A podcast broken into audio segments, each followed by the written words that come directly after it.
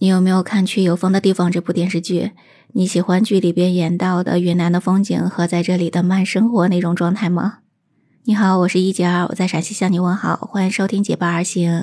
哎，你知道吗？昨天跟你聊了《去有风的地方》这部电视剧，然后我就看到了今年春节云南古镇的旅游真的是挤爆啊！云南省文化和旅游厅的消息数据说，今年的春节云南旅游预计人次是居全国第一的。当然，这个数据我们也不知道到底是不是哈。但是呢，就是说，在一月二十二号这一天，丽江古城接待的人数就达到了十五万人次，比去年增长的人数整整超过了三倍啊。而大理呢，大理古城接待的人次大概也是有十二万人次了。那西双版纳的机票就疯涨了十倍，然后很多网友都说呢，这是刘亦菲惹的祸。这是因为呢，去有风的地方这部电视剧的上映，让大家呢都感受到了云南这个地方的魅力，所以呢，一放开有机会有时间去旅游，所以呢就选择去云南的人也特别多哈。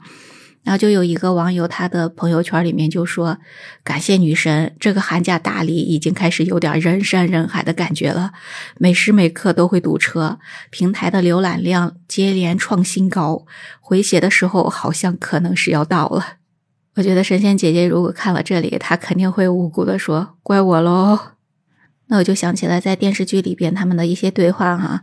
那个谢之遥对许红豆说：“现在大城市的年轻人啊，虽然嘴巴上天天抱怨干得多挣得少，老板还特别傻，觉得自己压力特别大，但真正辞职的人少。”然后在谢之遥邀请许红豆帮他去管理他的那个团队的时候，许红豆就说：“我来这儿就是想找个没人认识我的地方，认认真真的当个没用的废人。”那其实这里也就反映出了很多的年轻人，他到云南去旅游的非常大的一个原因，就是要逃避现实生活中的那种压力吧。那电视剧中演到的那些景色，你可以想象一下哈，苍山洱海，然后呢风吹麦浪哈，还有呢就是在那个马场骑着马向前走的那种状态啊，真的是太美太美了。甚至村子里边的那些青砖绿瓦，给人的感受也都是非常非常美的哈。而且呢，很多的吃货可能也是慕名而来，因为呢，电视剧里面就演到了像这个水性杨花汤，还有那个小锅米线，甚至他们自己亲手做的那个鲜花饼，还有乳扇，这个东西我都不知道是什么样的，不知道是怎么吃的哈。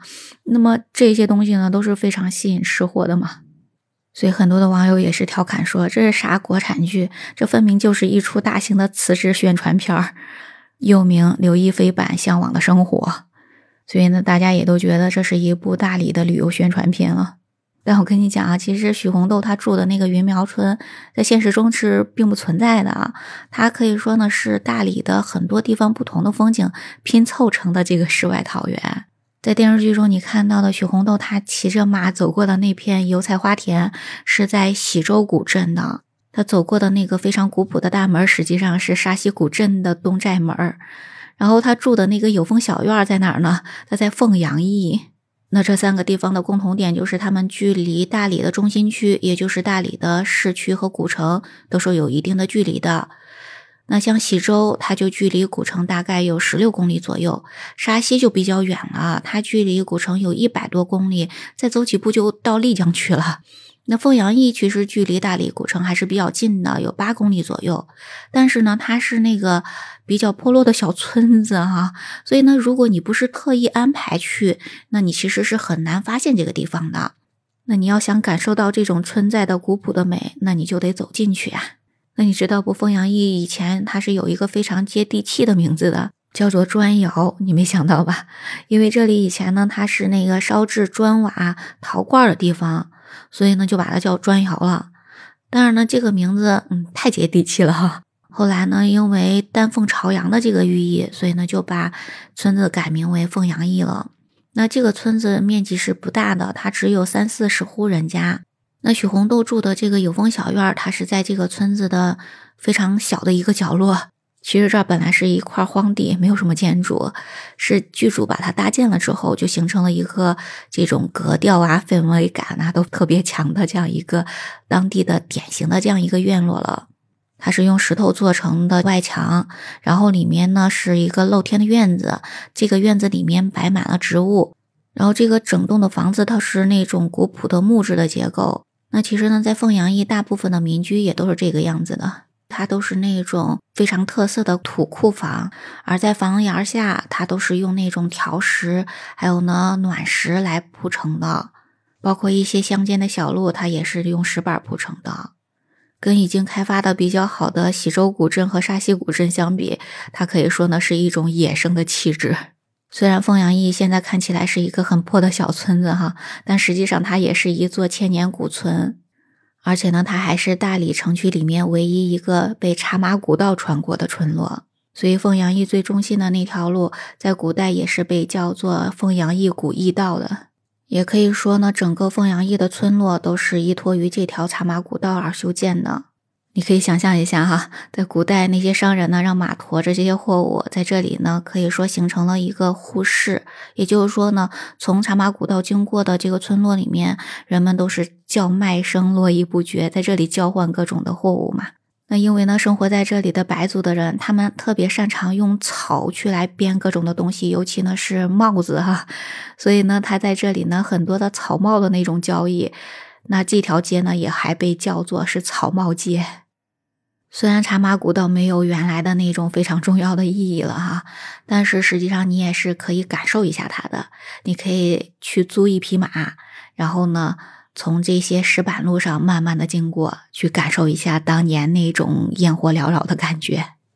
其实呢，不光是茶马古道，凤阳驿虽然特别小，它也是有一些神奇的传说的。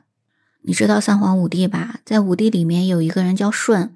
那他以前呢，被他的兄弟就骗到了那个井里面，被活埋起来。他的兄弟以为奸计得逞了，但是没想到的是，舜他却从井的另一边给逃出来了。那这个故事里面出现的这个井呢，就是凤阳驿村子里面的双子井。这现在还有很多的人在这里面打水，还在这旁边洗衣服，但是不知道还有多少人知道这个传说啊。